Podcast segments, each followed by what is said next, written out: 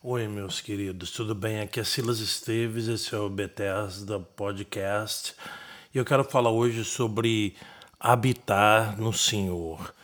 Eu sei que muitos de nós temos orado e meditado muito no Salmo 91, que começa dizendo: Aquele que habita no esconderijo do Altíssimo, à sombra do Senhor descansará.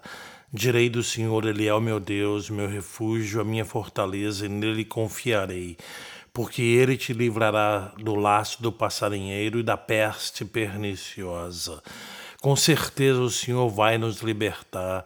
Eu quero uh, injetar um nível de fé e confiança no Senhor e nessa promessa do Salmo 91, que nós tenhamos certeza de que Ele é a nossa proteção. Nós estamos vivendo dias inimagináveis nessa síndrome desse. Uh, pandemia do, do coronavírus e eu quero que habitar no Senhor seja nossa o nosso foco, a nossa fortaleza, que as nossas mentes estejam fixas nele, não nos deixemos ser abatidos por, causa, por conceitos de quarentena ou por não podermos ter a liberdade de ir e vir que gostaríamos de ter e com a qual estamos acostumados. Mas esse salmo, cante esse salmo, crie. Se você não conhece um cântico nesse salmo, crie um cântico seu nesse salmo. Ele é maravilhoso. Dia e noite recite esse salmo. Aliás, o salmo 27, 4 diz: A única coisa que peço ao Senhor, o maior desejo é morar, é habitar na casa do Senhor todos os dias da minha vida, para contemplar a beleza do Senhor e meditar em seu templo. São dias de muita intimidade sentimental, emocional entre você e o Senhor. O Senhor está se movendo, a terra está sendo abalada pelo mover do Senhor. E no Salmo 23 termina dizendo assim: Certamente que a bondade e a misericórdia me seguirão todos os dias da minha vida e habitarei na casa do Senhor por longos dias. Habitar, habitar, habitar nele, ficarmos firmes nele. Uh, Isaías, aliás, tem uma profecia maravilhosa que diz assim. Uh, no, no capítulo 66, começa dizendo: Assim diz o Senhor: o céu é o meu trono e a terra o escabelo dos meus pés. Que casa me edificareis vós? E que lugar seria o do meu descanso ou da minha habitação? porque a minha mão fez todas essas coisas e todas essas coisas foram feitas por mim, diz o Senhor. Mas eis que olharei para o pobre abatido ou quebrantado de coração e aquele que treme diante da minha palavra. Tremer diante da palavra é meditar nela dia e noite, habitar na palavra, é usar o tempo que temos para meditarmos na palavra, para aprendermos a palavra.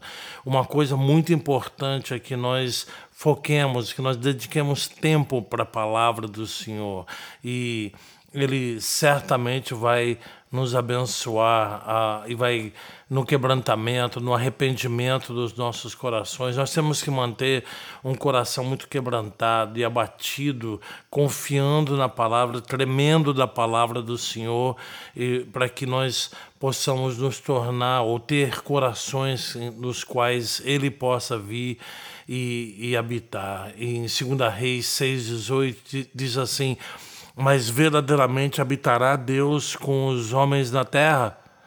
Eis que o céu e o céu dos céus não te podem conter, quanto menos essa casa que tenho edificado. Eh, não é um local físico, mas é um coração quebrantado, um coração dedicado à palavra do Senhor. É aí que ele vai habitar no Evangelho de João, capítulo 15, no versículo 3, diz assim: Vocês já estão limpos pela palavra que tenho falado. Permaneçam em mim, ou seja, habitem em mim, e eu permanecerei, eu habitarei em vocês. Nenhum ramo pode dar fruto por si mesmo se não permanecer na videira. Vocês também não podem dar fruto, não podem fazer nada sem mim, nada podeis fazer sem a minha presença. Lá no versículo 9, ainda de João 15, diz assim: Como o Pai me amou, da mesma forma como o Pai me amou, assim eu os amei permaneçam, habitam, habitem no meu amor. Se vocês obedecerem os meus mandamentos, ou seja, se meditarmos na palavra, tivermos um coração contrito e quebrantado, ele diz assim: permanecerão no meu amor. Vocês vão habitar no meu amor. Assim como eu tenho obedecido aos mandamentos de meu Pai, em, em, seu amor eu habito. Eu tenho dito essas palavras para que a minha alegria esteja em vocês e a alegria de vocês seja completa.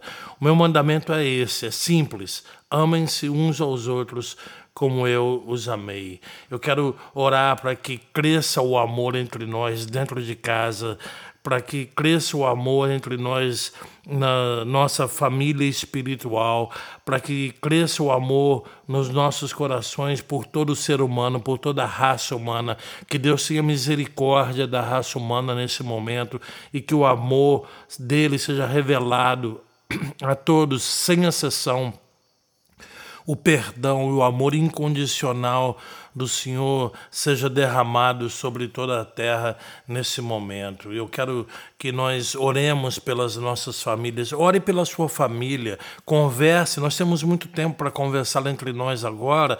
Nós podemos. Uh, sacar melhor qual a necessidade específica de oração de cada um de nós e assim nós vamos poder orar em família, não só orarmos juntos, mas orarmos também uns pelos outros. Ore pela sua cidade, seja um intercessor pela salvação que Deus precisa derramar e pela preservação da saúde de todos os moradores da sua cidade. Ore pelo nosso país, que a misericórdia de Deus triunfe sobre o juízo, como diz uh, a Bíblia Sagrada. Que Deus nos abençoe num tempo de oração, num tempo de busca, mas acima de tudo, num tempo que nós possamos aprender a habitar nele e que possamos permitir que os nossos corações sejam habitação dele. Apaixone-se pelo Senhor Jesus. Apaixone-se pelo nosso Pai. Que a presença do Espírito Santo no coração de cada um seja uma inspiração para que nós sejamos templos do Espírito Santo, a habitação de Deus em espírito, para que Ele, ao habitar em nós, também ouça a nossa oração nesse momento. Nós estamos orando, nós estamos preocupados com a humanidade toda, mas começando pela nossa família. Cuidem dos, dos anciãos ao seu redor, cuidem da, das gerações mais velhas que precisam uh, do apoio, do carinho, do amor em todos os sentidos de cada um de nós. Aliás, cuidem muito uns dos outros, mas acima de tudo, habite na palavra. Permite que a palavra, que é o próprio Senhor, habite no seu coração.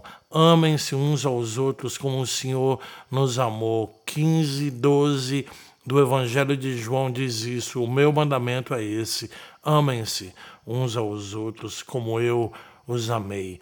Perdoem uns aos outros como o Senhor nos perdoou. É isso que Paulo diz na carta dele aos Colossenses. É hora de amor, de perdão, de misericórdia, mas é hora de intercessão. Não é hora de medo, não é hora de ficarmos apavorados. É hora sim de muito cuidado, de muita obediência às, à voz de comando das autoridades locais. É hora de muito temor do Senhor, mas que no temor do Senhor Ele veja o nosso coração como um local de sua habitação e que ao habitar em nós nós possamos uh, pedir a Ele com fé por misericórdia por nós, pelas nossas famílias, ah, pelas nossas comunidades, pelas nossas cidades, pelo nosso país e, por que não, pelas nações. Que Deus nos abençoe, que Deus ilumine em cada um de nós esse tempo de busca, esse tempo de habitarmos nele e de vê-lo habitando em nós, esse tempo de oração, de intercessão, de joelhos dobrados, de arrependimento profundo de busca pelo perdão do Senhor para que ele venha e sare a terra. Ele vai vir se o povo que se chama pelo seu nome se arrepender, se humilhar, se arrepender dos seus maus caminhos, se converter a Ele, Ele vai vir e vai sarar a terra. É hora de vermos o Senhor se movendo através de corações humildes e quebrantados, onde Ele possa realmente habitar. Que o Senhor nos abençoe com coragem, com força Ele não nos deu um espírito de medo, de covardia, mas ao mesmo tempo vamos ter muita concentração e foco nesse período de quarentena, nesses dias que estamos reclusos em nossas casas. Vamos ter muito tempo para orar, para orarmos juntos dentro de casa e com os nossos familiares e para orarmos uns pelos outros. Que Deus nos abençoe e nos unja com a sua alegria, com fé, com tremendo encorajamento e que nós possamos permanecer no esconderijo do Altíssimo. Um beijo no coração de cada um, em nome de Jesus. Amém.